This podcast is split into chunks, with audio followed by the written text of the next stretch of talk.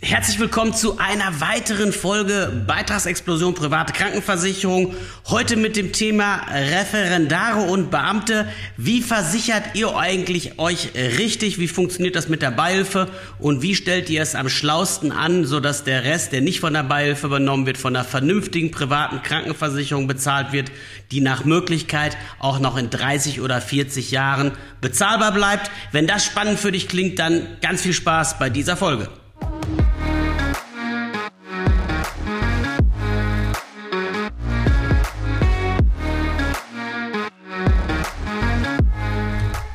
Wenn du mit dem Gedanken spielst, dich verbeamten zu lassen oder vielleicht kurz davor bist, Beamter zu werden, zum Beispiel, weil du Lehrerin oder Lehrer werden willst und gerade ins Referendariat gehst oder bei der Finanzbehörde anfängst, respektive vielleicht sogar schon verbeamtet bist, auch schon privat krankenversichert bist, aber nicht so richtig weißt, habe ich eigentlich genau das Richtige für mich gemacht? Habe ich eine Versicherung ausgesucht, die nicht nur jetzt, sondern auch in 30 Jahren noch bezahlbar ist?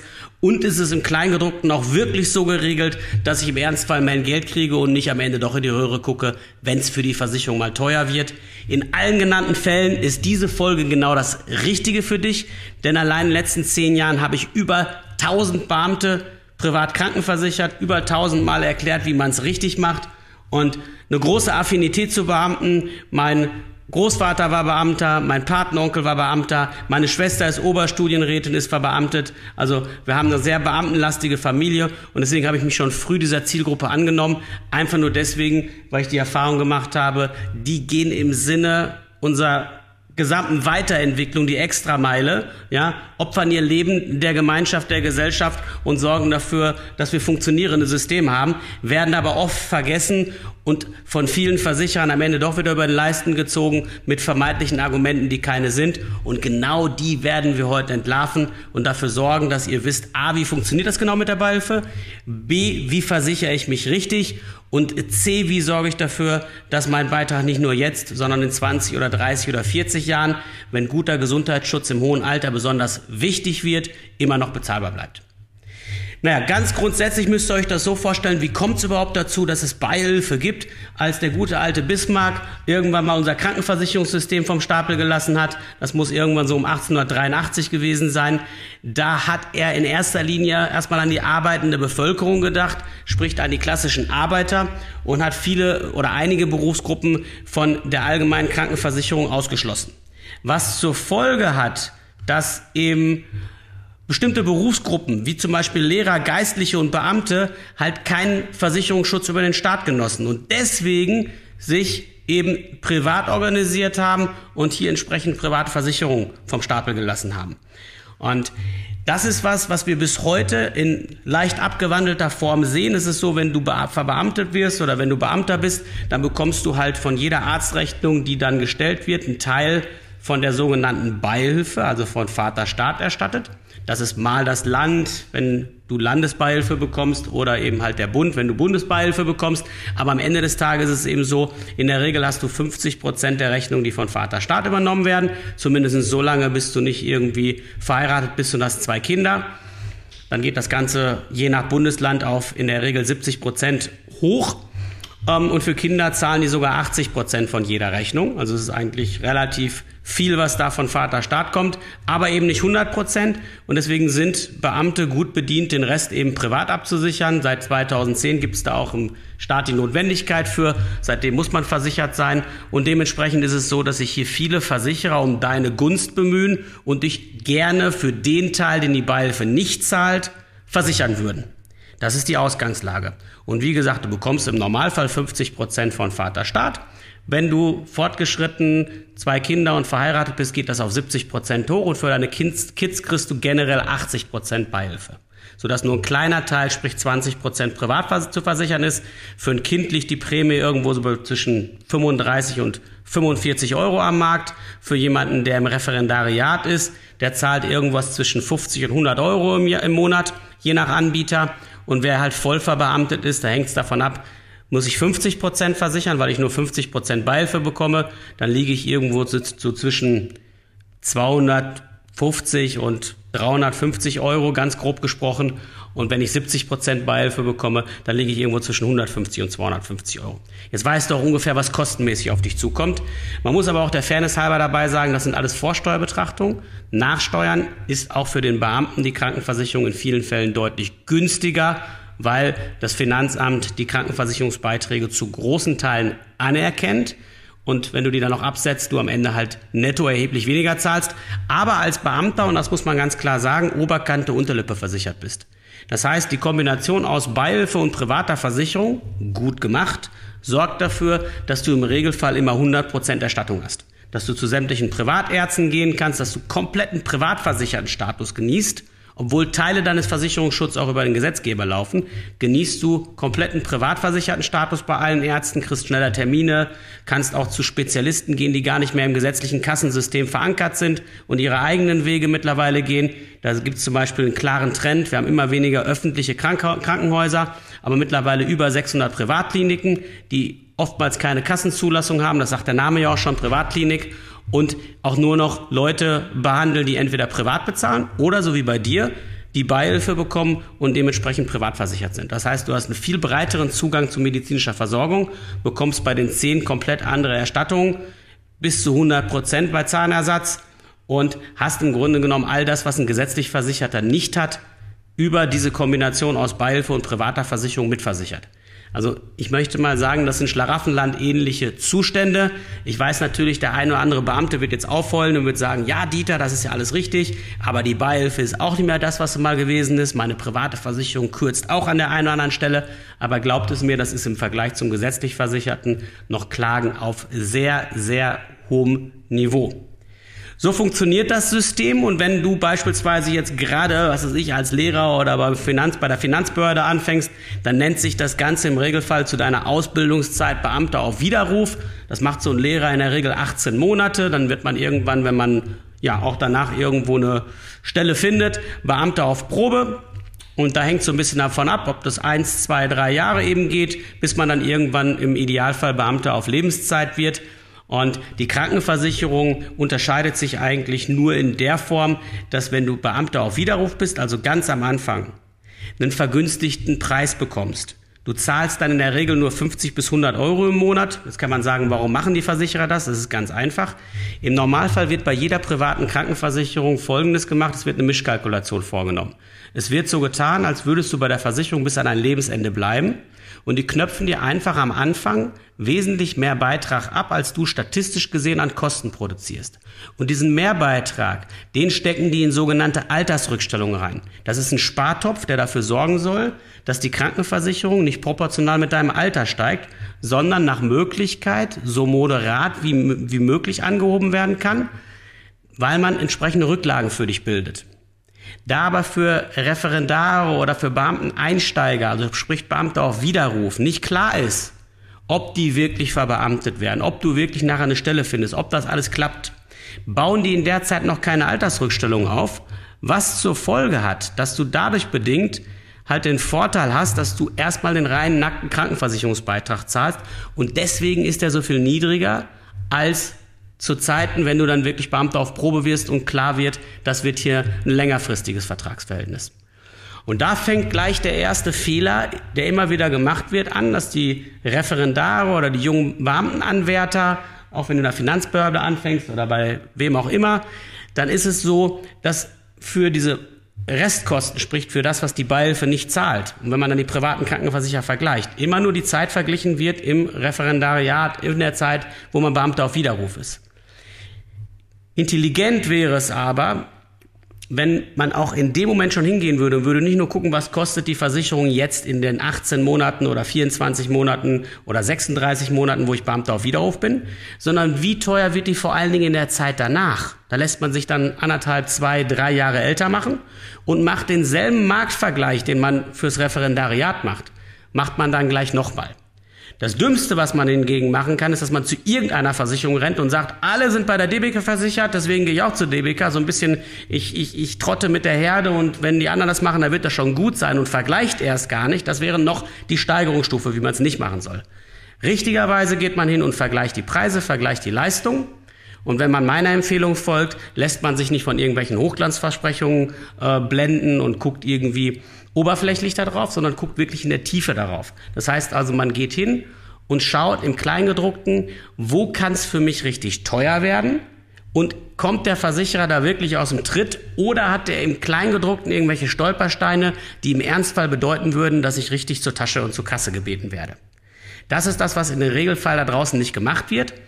Und wenn man dann eben auf versierte oder spezialisierte Beamtenmakler stößt, die dann quasi solche Vergleiche anstellen und auch das Kleingedruckte vergleichen, dann wird da viel rein interpretiert, welche Leistung denn aus Experten oder vermeintlicher Expertensicht besonders wichtig erscheinen und welche nicht. Das Dumme ist halt nur, dass die wenigsten, die dann sowas verkaufen und vergleichen, sich die Arbeit gemacht haben, mal wirklich zu schauen, wie ist es denn rein rechtlich? Wie ist es von Gerichtswegen aus? Was ist da wirklich entschieden worden, wenn da drin steht, Hilfsmittel werden nur in einfacher Ausführung bezahlt? Das wird dann total durch den Kakao gezogen, wird gesagt, da solltest du dich niemals versichern, wenn ein Versicherer sowas da drin stehen hat. Das ist aber eben nur die halbe Wahrheit, weil vor Gericht kommen die meisten Versicherer mit sowas nicht durch. Und solche Hilfsmittel, die dann, also Hilfsmittel sind Dinge, die dir irgendwann mal das tägliche Leben erleichtern sollen. Das sind, fängt an mit ein paar Einlagen oder meinetwegen nachher mal orthopädischen Schuhen, im Krankenfahrstuhl, einem Blindenhund, ein Herzschrittmacher, ein Heimdialysegerät und so weiter. Da gibt es eben halt Tarife für Beamte, wo dann mit Kleingedruckten darauf rumgeritten wird, dass sie nun einfache Ausführungen zahlen. In der Praxis ist es auch oftmals nicht durchsetzbar und so muss man jedes Argument vor allen Dingen mit dem sachlichen Feinverstand eben beurteilen und nicht einfach nur versuchen, da irgendwas rein zu interpretieren, wie die Praxis dann nachher wirklich sein könnte, sondern sich wirklich ein genaues Bild machen. Das ist das Erste, was da draußen immer wieder falsch gemacht wird. Das Zweite, dass dabei vergessen wird, dass ein junger Beamter oder auch ein Beamter, der krankenversichert ist, natürlich rein vom Grundinteresse vor allen Dingen zwei Sachen geregelt wissen will. Er will wissen, dass wenn er eine Versicherung hat, dass die auch zahlt, wenn es drauf ankommt. Auch dann zahlt, wenn die Beihilfe der Meinung ist, und da sind wir bei einem entscheidenden Punkt angekommen, denn die Beihilfe, anders als die private Krankenversicherung, kann im Nachgang auch Leistung kürzen und ganz streichen. Das kann die private nicht. Die Leistungen sind in Stein gemeißelt, sie können die erweitern, aber sie können sie nicht kürzen. Und im Idealfall baust du dir deine private Versicherung um die Beihilfe so, dass die auch für Kürzungen, die die Beihilfe jetzt schon vornimmt, aufkommt, aber auch für alle Kürzungen der Zukunft. Komme ich gleich nochmal drauf zurück. Das ist der eine Punkt der Leistungen, die den Beamten wichtig sind. Das zweite, wo aber alle sich auch darüber einig sind, dass die Krankenversicherung in 20, 30, 40, 50 Jahren immer noch bezahlbar sein soll. Und was da draußen eben halt auch von denen, die vergleichen, halt dann nicht wirklich in der Tiefe recherchiert wird, wie stabil ist der Versicherer denn über Jahrzehnte hinweg im Beamtentarifen gewesen. Und da gibt's wirklich so signifikante Beispiele, wo die Großen vor allen Dingen irgendwann mal Beamtentarife hatten, die zu teuer geworden sind, die dann einfach vom Markt genommen worden sind oder nicht mehr angeboten werden aktiv und man junge, günstige Ködertarife wieder neu aufgelegt hat, um junge Beamte abzugreifen. Und die alten Beamten zahlen das teuer mit, weil da keine jungen Gesunden mehr nachkommen. Das ist gängiges Gebaren. Und das sind gerade die Großen, die das allzu gerne machen, weil die unwahrscheinlich viel Kohle in ihre Vertriebe stecken und ihre ganzen Mittelsleute und die ganzen Behörden, wo sie dann irgendwelche Schmiergelder zahlen, um wieder an neue Adressen zu kommen. Ihr müsst das nur einmal googeln, nehmt euch einen Branchenriesen, googelt das einmal und dann seht ihr schon, was da eigentlich so unter vorgehaltener Hand alles so abgeht. Riesiger Skandal rund um die DBK zuletzt in den Medien gewesen, weil man hier ganz gezielt Adresskauf über Behörden und Mitarbeiter im Beamtentum vollzogen hat und, und, und dann das Ganze irgendwann ans Tageslicht gekommen ist. Und genau da sind dann diese Tarife zu finden, die dann kurzfristig gesehen super aussehen, aber langfristig eben sehr teuer werden können. Und Vielen Beamten ist das so noch gar nicht klar, weil sie jetzt nur die letzten 10, 20 Jahre kennen und denken, das wäre repräsentativ. Repräsentativ sind Zeiträume von 40 Jahren aufwärts. Dann kann man sich mal ein halbwegs vernünftiges Bild davon machen. Hat ein Versicherer sich fair verhalten? Hat er nur ein Tarifwerk, wo jung und alt, gesund und krank drin versichert sind? Und hat er die Beiträge möglichst stabil gehalten? Stabil kannst du sagen, bei Beamten darf der Beitrag über die letzten 40, 50 Jahre im Schnitt zwischen anderthalb und zweieinhalb Prozent gestiegen sein. Dann hast du einen guten Anbieter vor der Nase. Wenn der da noch hingegangen ist und hat alle Leistungsverbesserungen nicht nur für Neukunden, sondern auch für Bestandskunden umgesetzt. Also Sachen wie beispielsweise Naturheilverfahren, die noch nicht so lange am Markt so allgegenwärtig sind etc., dass das eben für alle gilt, genauso wie LASIK und Co. Ähm, dann sind das Anbieter, wo man sagen kann, mit denen kann man langfristig auch wirklich arbeiten. Die sind nachhaltig, die sind ehrbar unterwegs und so sollte eine Krankenversicherung ausgerichtet sein. Das heißt also für dich zusammengefasst, Beihilfe funktioniert in Kombination mit privater Krankenversicherung. Wenn du hingehst und dich versicherst oder schon versichert bist, dann vergleich das Kleingedruckte vor allen Dingen dahingehend, wo können eventuell enorme Kosten auf dich zukommen und wie muss das Kleingedruckte geschrieben sein, damit du wirklich auf der sicheren Seite bist im Ernstfall. Da kannst du hier im Podcast auch nachschauen. Dazu haben wir eine Folge gemacht, wo es um Leistungsunterschiede gilt. Das gilt gleichermaßen für dich als Beamter, weil im Unterschied zu einem normalen Angestellten oder Selbstständigen, der sich 100% privat versichert, tust du exakt das Gleiche, nur mit dem Unterschied, dass du halt zum Beispiel nur 50 oder 30% über die private schiebst und den Rest von der Beihilfe bekommst. Bei der Beihilfe ist es so, das musst du wissen, die Leistungen orientieren sich weitestgehend an den gesetzlichen Krankenkassen. Vieles wird von der Beihilfe nicht vollumfänglich übernommen. Zum Beispiel beim Zahnersatz gehen die hin und zahlen halt nicht die vollen 50 Prozent, wenn du 50 Prozent Beihilfe bekommst, sondern halt nur einen geringeren Prozentsatz, wenn du Heilpraktikerleistungen abrufst, wenn du in, zur Kur gehst, wenn du ähm, bestimmte Krankenhausleistungen abrufst und so weiter, dann sind die eben halt nicht mit wirklich 50 Prozent dabei, wenn du 50 Prozent Beihilfe bekommst, sondern haben dort Kürzungen drin. Und das Coole ist, die privaten Versicherer haben darauf reagiert, weil sie so ein bisschen die Mentalität, die Vollkasko-Mentalität von vielen Beamten kennen und haben sogenannte Beihilfe-Ergänzungstarife entwickelt. Das heißt, zusätzlich, wenn du zum Beispiel 50 Prozent privat versichert, kannst du noch Bausteine ergänzen, die dann dafür sorgen, dass die Lücken, die in der Beihilfe zurzeit bestehen, also da, wo die nicht voll aus dem Tritt kommen und nicht voll zahlen, auch noch über sogenannte Beihilfe-Ergänzungstarife geschlossen werden. Und du dann wirklich dich darauf verlassen kannst, dass 100 Prozent gezahlt werden. Das ist das, was du in Kombination immer vorgeschlagen bekommst. Da kannst du dich gar nicht wehren, wenn du irgendwo Beamtenangebote dir einholst. Die rechnen dir nicht nur die 50 Prozent Restkosten, so nennt man das so schön, die über die Private zu versichern sind, sondern bieten in der Regel auch sogenannte Beihilfe-Ergänzungstarife an, die dann die Leistungslücken schließen, die die Beihilfe eben halt schon jetzt und heute nicht übernimmt. Dann kommst du zusammengerechnet auf deine 100 Prozent. So, das ist die Situation, in der du dich bewegst. Und wenn du dann bei der Auswahl im zweiten Schritt noch hingehst und lässt dich nicht blenden, sondern sagst, okay, ich möchte vor allen Dingen wissen, wie hat sich der Tarif in den letzten 40 Jahren preislich entwickelt. Wenn der Versicherer da dicht macht und sagt, Mensch, es gibt doch seit 2013 Unisex-Tarife, wir können das gar nicht so genau sagen, dann lass dich bitte damit nicht abspeisen. Die gibt es zwar, aber den Paralleltarif dazu, der in der Regel häufig genauso heißt, der schon seit 40 Jahren besteht, den gibt's gleichermaßen und bei vielen Versicherern kannst du sogar 50 Jahre rückfragen.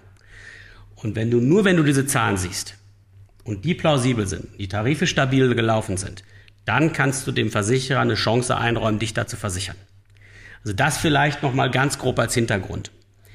Hast du zu große Vorerkrankungen? Denn auch bei einem Beamten ist es so, der sich privat versichern will, du kommst bei keinem Anbieter drum rum, eine Gesundheitsprüfung zu machen. Die schicken dich nicht zum Arzt im Normalfall, sondern du musst Fragen im Antrag ausfüllen. Was hast du die letzten drei Jahre ambulant gehabt? Warst du in den letzten fünf Jahren im Krankenhaus? Hast du in den letzten zehn Jahren irgendwo auf der Couch gesessen, also Psycho? Und dann gehst du hin und legst das Ganze sauber offen. Wie ich es in anderen Folgen auch schon erklärt habe, macht das sehr gewissenhaft. Die Versicherungsvertreter sind da manchmal ein bisschen schnell schnell, weil es klar, wenn du dann irgendwas hast und kannst nicht versichert werden, gibt's keine Kohle, also für den Vertreter. Geh in dem Fall hin und schalt deinen Arzt mit ein, schalt im Zweifelsfall die gesetzliche Kasse mit ein, hol dir dort Auszüge, was du in dem Abfragezeitraum gehabt hast, sodass du auch nichts vergisst und mach es bitte gewissenhaft, sodass der Versicherer im Nachgang dich nicht rausschmeißen kann oder im Nachgang einen Zuschlag aufbrummen kann. Ja, das passiert leider da draußen. Solltest du zu stark vorerkrankt sein und es sollte so sein, dass man dich nicht mehr privat versichern kann, weil du beispielsweise schon irgendwie eine Prothese hast oder eine schlimmere Krankheit äh, äh, schon irgendwie dich begleitet, un unfreundlicherweise, ähm, dann ist es zum Glück aber trotzdem so, dass es für Beamte eine Hintertür gibt, das nennt sich Öffnungsaktion. Also die haben quasi nicht mit allen privaten Krankenversicherern, aber der Staat hat mit vielen privaten Krankenversicherern hier einen Deal, dass die Beamte innerhalb der ersten sechs Monate nach erstmaliger Verbeamtung genauso wie die Angehörigen, also wenn du Angehörige hast, die mitversichert werden sollen, oder zum Beispiel Kinder, nehmen müssen und die nennen das Öffnungsaktion und das geht dann auch mit Vorerkrankungen. Der Nachteil ist, man wird zwar genommen und kriegt dann auch die 50 Prozent oder 30 Prozent oder 20 Prozent Restkosten privat versichert, aber man zahlt einen Zuschlag lebenslang von 30 Prozent auf den normalen Beitrag obendrauf. Also Beispiel, der Schutz würde für dich 250 Euro normal kosten. Dadurch bedingt, dass du aber zuvor erkrankt bist, zahlst du 30 Prozent, sprich 75 Euro Zuschlag. dein Leben lang.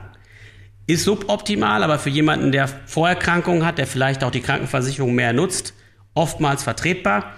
Ein weiterer Nachteil ist, dass die ganzen Zusatztarife, sprich die Beihilfe-Ergänzungstarife, die den Teil auffangen, den die Beihilfe nicht übernimmt, dass die in der Regel nicht mitversicherbar sind. Dass die dann sagen, nee, wir machen zwar die Haupttarife, aber den ganzen Teil, den wir eigentlich noch ergänzend anbieten, den kriegst du über die Öffnungsaktion nicht wird oft verschwiegen, ist aber ein großer Nachteil. Deswegen muss immer dein Ansinnen sein, zu schauen, kannst du dich nicht auf normalen Wege versichern, weil dann hast du mehr Tarife und hoffentlich nicht so einen hohen Zuschlag zu zahlen. Das ist erstmal das, sage ich mal, was ein Beamter grob wissen muss zu diesem ganzen Beihilfethema. Ich weiß, wie das aufgebauscht wird, wie das nach außen verkompliziert wird, aber das ist das Wesentliche, was man verstanden haben muss. Du bekommst zukünftig dann nicht mehr wie in der gesetzlichen die Rechnung von der Krankenkasse, dass der direkt beim Arzt abrechnet, sondern du bekommst sie nach Hause geschickt. Du bekommst die Rechnung nach Hause geschickt und schickst die dann zur Beihilfe und zu deiner privaten Versicherung und dann kriegst du von beiden Seiten das Geld und kannst es an einen Arzt weiter transferieren. In der Regel sind die sehr schnell, so dass du dann auch nicht unbedingt in Vorleistung gehen musst.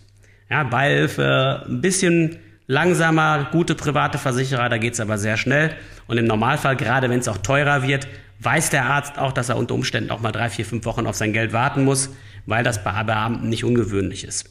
Und so brauchst du da nicht in Vorleistung gehen. Aber du siehst, und das ist der Vorteil zukünftig, immer genau, was kostet dich welche Behandlung und kannst dann auch schauen, was rechnet der Arzt so ab. Ist das wirklich das, was du gehabt hast oder ist da eventuell noch das eine oder andere dabei, was du gar nicht hattest? Und dann solltest du immer intervenieren, wenn du sowas siehst, denn du brauchst ja vielleicht noch die ein oder andere Versicherung in der Zukunft. Dienstunfähigkeit, eine Risiko-Todesfallabsicherung und so. Da werden wieder Gesundheitsfragen gestellt. Und da ist es gut, wenn in deiner Akte möglichst wenig steht, was man gegen dich verwenden kann.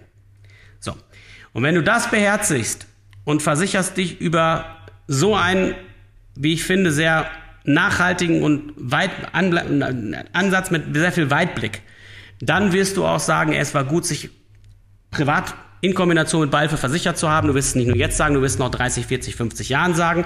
Und wenn du dem Ganzen ein i-Tüpfelchen aufsetzen willst und willst maximale Sicherheit, dann kannst du hingehen und kannst innerhalb der privaten Krankenversicherung auch noch einen kleinen Sparvertrag in deine Krankenversicherung integrieren oder du kannst es privat organisieren. Machst du es über die Versicherung, heißen diese Tarife Beitragsentlastungstarife.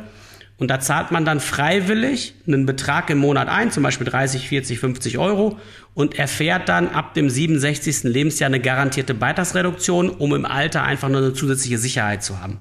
Diesen Beitrag kann man auch von der Steuer mit absetzen. Das ist grundsätzlich was, was man zumindest mal überlegen kann. In jedem Fall empfehle ich generell gerne auch privat ein bisschen was zurückzulegen, denn im Alter wird das Geld ja nicht unbedingt mehr, sondern es wird in der Regel weniger. Und die Beamtenpensionen von heute sind nicht die Beamtenpensionen von morgen. Die werden zwangsläufig mathematisch gesehen deutlich reduziert werden müssen, gerade für die, die noch 20, 30 oder mehr Jahre bis zur Pensionierung haben.